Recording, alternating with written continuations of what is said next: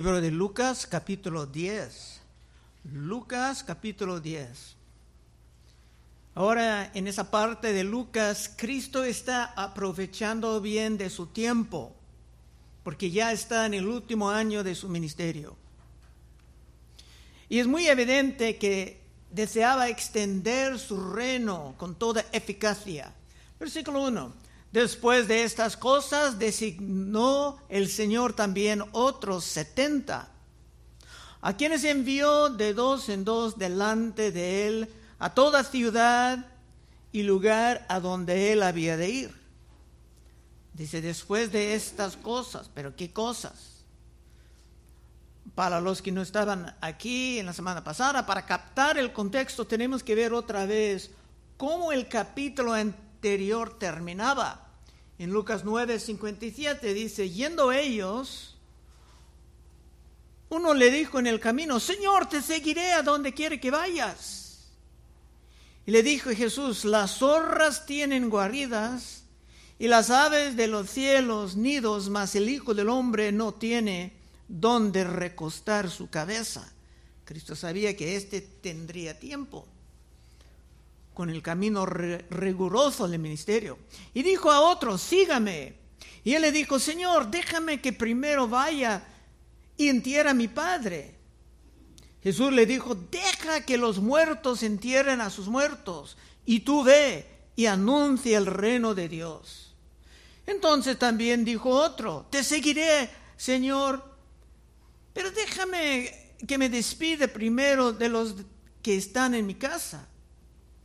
Y Jesús dijo, ninguno que poniendo su mano en el arado mira hacia atrás es apto para el reino de Dios.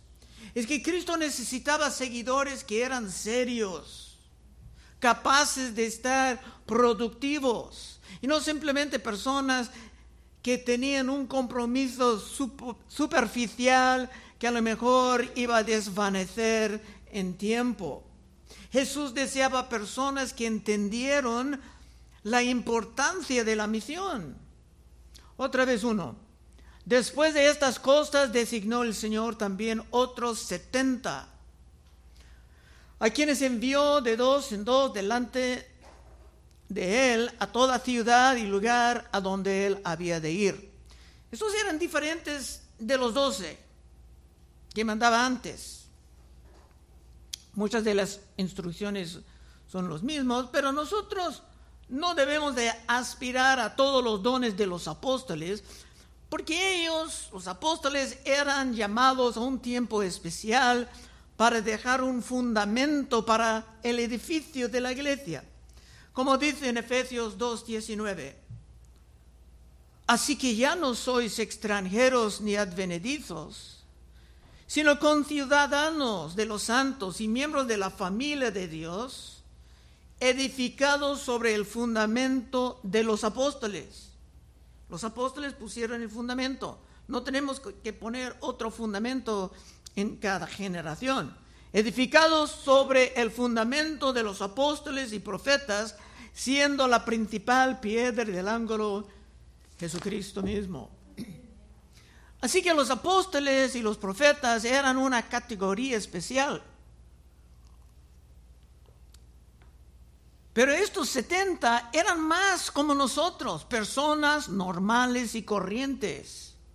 Y por lo tanto es correcto aspirar a lo que ellos pudieran hacer. Dos. Y le decía, la mies la verdad es mucha, mas los obreros pocos. Por tanto, rogar al Señor de la mies que envíe obreros a su mies.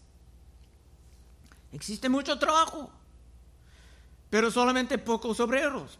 Pero esto tiene remedio. Tenemos que orar que Dios mandara más obreros a su mies. Es que saliendo para compartir el mensaje puede ser difícil para algunos Muchos tienen miedo de hablar con personas desconocidas, pero dichosos los ojos de los que han visto que eso es muy importante y no tan difícil como se creen. En nuestra iglesia hay más mujeres que salgan que hombres. Pero no es correcto impulsar a los hermanos haciéndoles sentir culpables y no pueden hacer esto con gozo.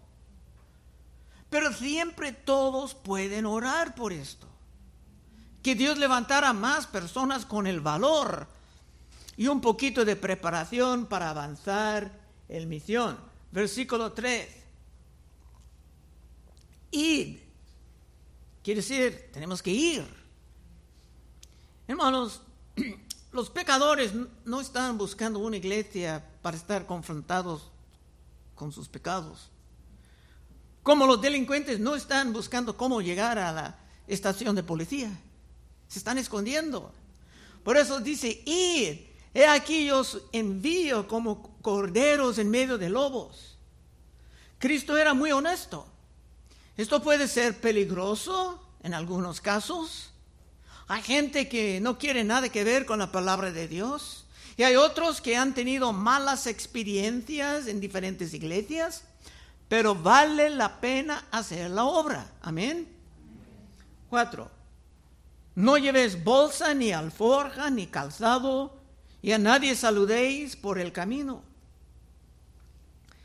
En este caso, el Señor deseaba ver sus discípulos confiando completamente en Él por todas sus provisiones. Y a veces preparar por un viaje uno puede gastar mucho tiempo asegurando que está llevando todo lo necesario con maletas y mochillas. Pero Cristo sabía que el tiempo era corto. Y es muy fácil malgastar tiempo cuando uno debería de estar esparciendo la semilla. Y podemos experimentar esto saliendo para evangelizar y después pasando mucho tiempo hablando entre nosotros. Por esto dice a nadie saludéis por el camino.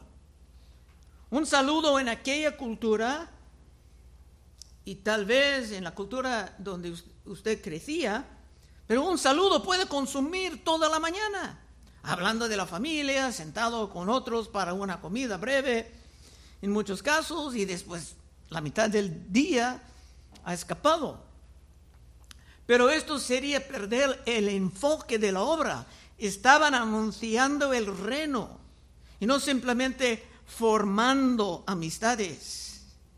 Cinco, en cualquier casa donde entres, primeramente decir, paz sea esta casa.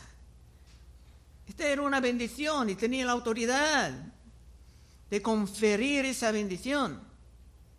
Y muchos iban a entenderla así, captando la importancia de la misión. Seis, y si hubiera allí algún hijo de paz, vuestra paz reposará sobre él. Y si no, se volverá a vosotros. Si la bendición no se encontraba lugar en una casa, sería evidente en poco tiempo. Siete. Y posad en aquella misma casa, comiendo y bebiendo lo que os den, porque el obrero es digno de su salario. Y no paséis de casa en casa. Hermano, no tenían que ofrecer disculpas por los gastos de la comida, ni por del alojamiento, porque era justo que se apoyen en algo con la importancia tan alta y algo tan grave como el destino eterno de los almas. Y si estaban pasando de casa y casa otra vez, esto causaría una gran pérdida de tiempo, tiempo robado de la misión. 8. En cualquier ciudad donde entréis y os reciben, comed lo que os pongan delante. Esto no es uno de mis versos favoritos. Una vez estuve con un grupo cerca de Tijuana, México, y comí un pozole que me dejaba enfermo. Y hasta la fecha, después de muchos años, jamás he comido el pozole otra vez.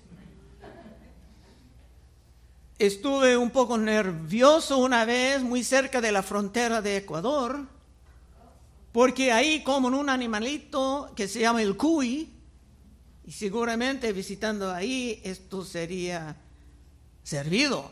Pero el verso está ahí, está muy claro para los misioneros. Hay que comer lo que os pongan delante. Y no es una sugerencia. Ocho. En cualquier ciudad donde entréis y os reciben, comed lo que os pongan delante. Y cenad a los enfermos que en ella haya. Y decidles, se ha acercado a vosotros el reino de Dios. La gente tenía que saber que se, tenía, se tenían que ver que han tenido un gran privilegio de tener el reino de Dios tan cerca de ellos. Muchos pueblos han vivido por siglos en la pura oscuridad, en la superstición y en toda forma de hechicería. Pero dichosos son los ojos que pueden ver el valor de la verdad del reino. 10. Mas en cualquier ciudad donde entres y no os reciben, saliendo por sus calles decir, aún el podo de vuestra ciudad que se ha pegado a nuestros pies, lo sacudimos contra vosotros. Pero esto sabed que el reino de Dios se ha acercado a vosotros. En amor, se tenían que comunicar a ellos la realidad de lo que estaban rechazando. Es posible que unos iban a lamentar ese rechazo por todos los siglos de la eternidad. Y francamente, hermanos, tal vez no es tan correcto simplemente decir, oh, ok, Dios te bendiga de todos modos, si no quieres cambiar tu religión. No es un asunto de cambiar la religión, es un asunto de recibir o rechazar la verdad. Es que ellos tienen que sentir el valor de lo que están perdiendo. Es que han tenido la oportunidad de entrar en el reino de Dios, el reino de Cristo. Y lo han tratado como poca cosa. Es importante que sepan que su rechazo ha sido un desastre total, ha sido un desastre incomparable. 12. Y os digo que en aquel día será más tolerable el castigo para Sodoma que para aquella ciudad. Lo que pasaba en Sodoma era bien conocido a todo el pueblo judío. Y vamos a examinar solamente una porción en Génesis 19.6. Los ángeles vinieron para hablar con Lot y Lot estaba escondiéndolos en su casa. Dice, entonces Lot salió a ellos, a los sodomitas, a la puerta y cerró la puerta tras sí y dijo, os ruego, hermanos míos, que no hagáis tal maldad. Y aquí ahora yo tengo dos hijas que no han conocido varón, y os las sacaré fuera y haced de ellas como bien os pareciere. Qué buen padre, ¿verdad? Solamente que a estos varones no hagáis nada, pues que vinieron a la sombra de mi tejado. Y ellos respondieron, quita ya, y añadieron, ¿vino este extraño para habitar entre nosotros y habrá de erigirse en juez? Ahora te haremos más mal que a ellos. Y hacían violencia. No, los sodomitas no hacen violencia. Se hacían gran violencia al varón, a Lot, y se acercaron para romper la puerta. Entonces los varones, esto está hablando de ángeles, alargaron la mano y metieron a Lot en casa con ellos y cerraron la puerta y los hombres que estaban a la puerta de la casa hirieron con ceguera, desde el menor hasta el mayor. De manera que se fatigaban buscando la puerta. No dijeron, oh, tal vez debemos de abandonar eso. No, seguían. Los sodomitas nunca desistan. Los sodomitas eran los peores en la mente de los judíos. En el Nuevo Testamento, lo que pasaba en Sodoma y Gomorra era presentado como un ejemplo del infierno. Dice en Judas 7, libro de Judas solamente tiene un capítulo, como Sodoma y Gomorra y las ciudades vecinas, las cuales de la misma manera que aquellos habiendo fornicado e ido en pos de vicios contra naturaleza, fueran puestas, por ejemplo, sufriendo el castigo del fuego eterno. Los sufrimientos de los sodomitas estaban presentados como insoportables, como un ejemplo del infierno. Pero los que rechazaban el reino de Cristo iban a sufrir bastante peor, miles de veces peor que Sodoma. 12. Y os digo que en aquel día será más tolerable para el castigo de Sodoma. En aquel día, eso está hablando del día del juicio, al fin de los siglos. Y os digo que en aquel día será más tolerable al castigo de Sodoma que para aquella ciudad. Ay de ti, Corazín, ay de ti, Betsaida, que, que si en Tiro y en Sidón se hubiera hecho los milagros que han hecho en vosotros, es un territorio donde venía Jezabel, tiempo ha que sentadas en celicio y ceniza se habrían arrepentido. Por tanto, en el juicio será más tolerable el castigo para Tiro y Sidón que para vosotras. Es que simplemente tenían que entender la magnitud de su error. Rechazar a Cristo no es poca cosa. Cristo siendo tu única manera de escapar de las consecuencias eternas de tu pecado. Eso estaba muy claramente presentado en el libro de Hebreos, donde unos judíos estaban tentados a abandonar la fe cristiana porque las cosas eran difíciles y querían regresar al judaísmo, que ya estaba cancelado. Hebreos 10, 26. Porque si pecaremos voluntariamente después de haber recibido el conocimiento de la verdad, ya no queda más sacrificio por los pecados. Ellos querían regresar a sacrificar animales. Esto estaba abolido, sino una horrenda expectación de juicio y de hervor de fuego que ha de devorar a los adversarios. El que violara la ley de Moisés por el testimonio de dos o tres testigos muere irremisiblemente. ¿Cuánto mayor castigo pensáis que merecerá el que pisoteare al Hijo de Dios? Y tuviere por inmunda la sangre del pacto en la cual fue santificado e hiciere afrenta al Espíritu de gracia pues conocemos al que dijo, es Dios hablando, mía es la venganza, yo daré el pago, dice el Señor. Y otra vez, el Señor juzgará a su pueblo. Horrenda cosa es caer, en manos del Dios vivo. En fin, no es poca cosa rechazar o aún abandonar la fe de Jesús, sino que es un catástrofe eterno y según las escrituras, esto es algo que tenemos que comunicar a los pobres ignorantes. Y dichosos los ojos de los que pueden ver y aplicar estas realidades a sus vidas. 15. Regresando al texto de hoy. Y tú, Capernaum, que hasta los cielos eres levantada, hasta el Hades serás abatida. Es que Capernaum ha recibido muchos milagros, mucha enseñanza preciosa, pero si no se aprovecharon de esa dicha oportunidad, el costo a ellos sería infinito. Así que no es poca cosa tratar las enseñanzas bíblicas como algo de poco valor. Haciéndolo puede estar sumamente peligroso. Y en amor, Cristo siempre hizo todo esto muy claro. 16. El que a vosotros oye, a mí me oye. Y el que a vosotros desecha, a mí me desecha. Y el que me desecha a mí, desecha al que me envió. Hermano, por esto andamos en serio. Pero ¿qué quiere decir esto?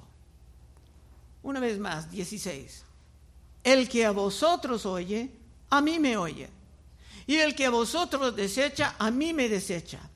Y el que me desecha a mí, desecha al que me envió. ¿Qué estás diciendo? Cuando estamos mandados por el Señor como sus embajadores, y cuando presentamos el mensaje con fidelidad a las escrituras, Cristo dice, no yo, sino el Señor, que rechazando nuestro mensaje es rechazar a Dios, con todas las consecuencias que conlleva esto. 17. Volvieron los setenta con gozo, diciendo, Señor, aún los demonios se nos sujetan en tu nombre. Hermanos, como seres humanos no tenemos ningún poder ni autoridad sobre los demonios. Pero por la autoridad que Cristo ha delegado a nosotros, hasta los espíritus inmundos tienen que sujetar a nosotros. Ellos no tienen ningún temor de nosotros, pero tienen gran temor de Cristo Jesús. 18. Y les dijo, yo veía a Satanás caer del cielo como un rayo. Con tantas personas proclamando la verdad, Cristo veía el reino de maldad que estaba cayendo del aire donde estaba ubicado. ¿Cómo es esto que estaba en el aire? En los cielos. Efesios 6:12. Porque no tenemos lucha contra sangre y carne, sino contra principados, contra potestades, contra los gobernadores de las tinieblas de este siglo, contra jueces espirituales de maldad en las regiones celestes, arriba. Antes del reino de Cristo, el diablo tenía un lugar muy alto, muy establecido, muy arriba de todo ejerciendo cierto dominio sobre el mundo. Pero por el avance del reino de Cristo, esto está cambiando. Cristo tenía otra manera de explicar esto en Mateo 12 y 29, porque ¿cómo puede alguno entrar en la casa del hombre fuerte, está hablando metafóricamente del diablo, y saquear sus bienes si primero no le ata? Y entonces podrás saquear su casa. El que no es conmigo contra mí es, y el que conmigo no recoge desparrama. Cuando Cristo y sus discípulos estaban librando a la gente de las garras, de las cadenas del diablo, era porque Cristo tenía el, el diablo atado. Y por esto, cuando ves a la gente entrando en el reino mostrando esto, por su bautismo es porque el diablo está perdiendo su botín, despojado. Dichosos los ojos de San Pablo, que pudiera ver esto claramente, no como la confusión del pesimismo del moderno que ha infectado tantos cristianos, sino Pablo dijo, llegando al fin del libro de Romanos, dijo en Romanos 16, 20, y es una promesa el Dios de paz aplastará en breve a Satanás bajo vuestros pies. La gracia de nuestro Señor Jesucristo sea con vosotros. En poco tiempo los cristianos tomaron control del imperio romano. Es que Cristo nos ha dado poder sobre estos seres infernales pero es autoridad delegada. 19. He aquí os doy potestad de hollar serpientes y escorpiones y sobre toda fuerza del enemigo y nada os dañará. Por esto andamos como personas serias. Esto no es solamente un juego, un deporte. Estamos trabajando en los asuntos eternos. 20. Pero no regocijáis de que los espíritus se os sujetan, sino regocijaos de que vuestros nombres están escritos en los cielos. Esto no era una prohibición total en contra de regocijar por esto. Es una manera de hablar. Cristo hablaba así para establecer la prioridad de las cosas. Por ejemplo, en otro lugar, Cristo dijo en Juan 6:27, Trabajar no por la comida que parece, sino por la comida que a vida eterna permanece, la cual el Hijo del Hombre os dará, porque a éste señaló Dios el Padre. Esto no prohibía, prohibía todo trabajo por la comida natural. Si era así, los hermanos seríamos mucho más delgados, ¿no? Pero hay otra comida que es más importante. 20. Pero no os regocijéis de que los espíritus se os sujetan, sino regocijaos de que vuestros nombres están escritos en los cielos. Es mucho más bello entender que nuestros nombres estaban escritos en los cielos y esto antes de que el universo era formado. Eso es algo mucho más digno de nuestro gozo. 21. En aquella misma hora Jesús regocijó en el Espíritu y dijo, yo te alabo, oh Padre, Señor del cielo y de la tierra, porque escondiste estas cosas de los sabios y entendidos y las ha revelado a los niños. Sí, Padre, porque así te agradó. Cristo vio todo esto como magnífico los muy sofisticados, entrenados por las universidades de los fariseos, eran excluidos de esa revelación. Y los que tenían la fe de los niños, aun con poca educación, estaban recibiendo todos los tesoros. San Pablo también entendió esto diciendo en 1 Corintios 1:26, pero mirad hermanos vuestra vocación, como éramos llamados vuestra vocación, que no sois muchos sabios según la carne, ni muchos poderosos, ni muchos nobles, sino lo necio del mundo escogió Dios. Está hablando de nosotros, no tratando de insultarnos. Para avergonzar a los sabios. Y lo débil del mundo escogió Dios, nosotros otra vez. Para avergonzar a, los, a lo fuerte. Y lo vil del mundo y lo menospreciado escogió Dios. Y lo que no es para deshacer lo que es a fin de que nadie se jacte en su presencia. Dios en su gloria siempre va a aplastar a los orgullosos. Y para el Señor Cristo Jesús, esto era cosa magnífica. Por esto era bien para él nacer en un pesebre lanzando su llegada en la pura humildad. 22. Todas las cosas me fueron entregadas por mi Padre, y nadie conoce quién es el Hijo sino el Padre, ni quién es el Padre sino el Hijo y aquel a quien el Hijo lo quiere revelar.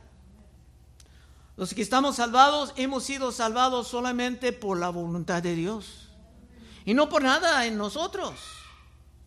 Y por esto estaremos siempre glorificando su nombre.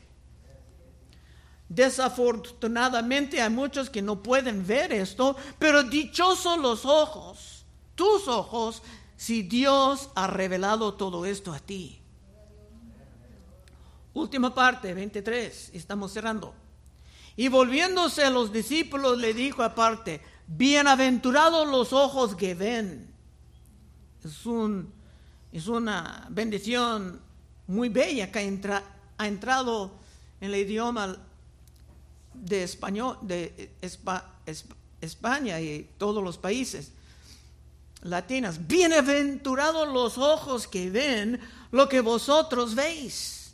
Porque os digo que muchos profetas y reyes desearon ver lo que vosotros veis y no lo vieron. Y oír lo, que oís y no lo oyeron. Nosotros hemos sido los recipientes de grandes privilegios. Y bienaventurados los que vivan conforme a esto. Conclusión. Y si es tu deseo manifestar todas estas realidades sublimas en tu vida, viviendo como un serio en Cristo, no continuando como un discípulo superficial, sino un productivo en el reino de Cristo, entonces puedes pasar al frente en unos momentos y oraremos contigo. Vamos a orar. Oh Padre, te damos gracias que Ha sido muy rico pasando tiempo en ese libro de Lucas. Ayúdanos, Señor, a pasar el, el día, la tarde, meditando en estas cosas, Señor, recibiendo todo el jugo contenido en ese pasaje, Señor. Y ayúdanos a vivir apreciando los privilegios que hemos recibido de tu mano. Pedimos en el nombre de Cristo. Amén. Bueno, hermanos, estaremos.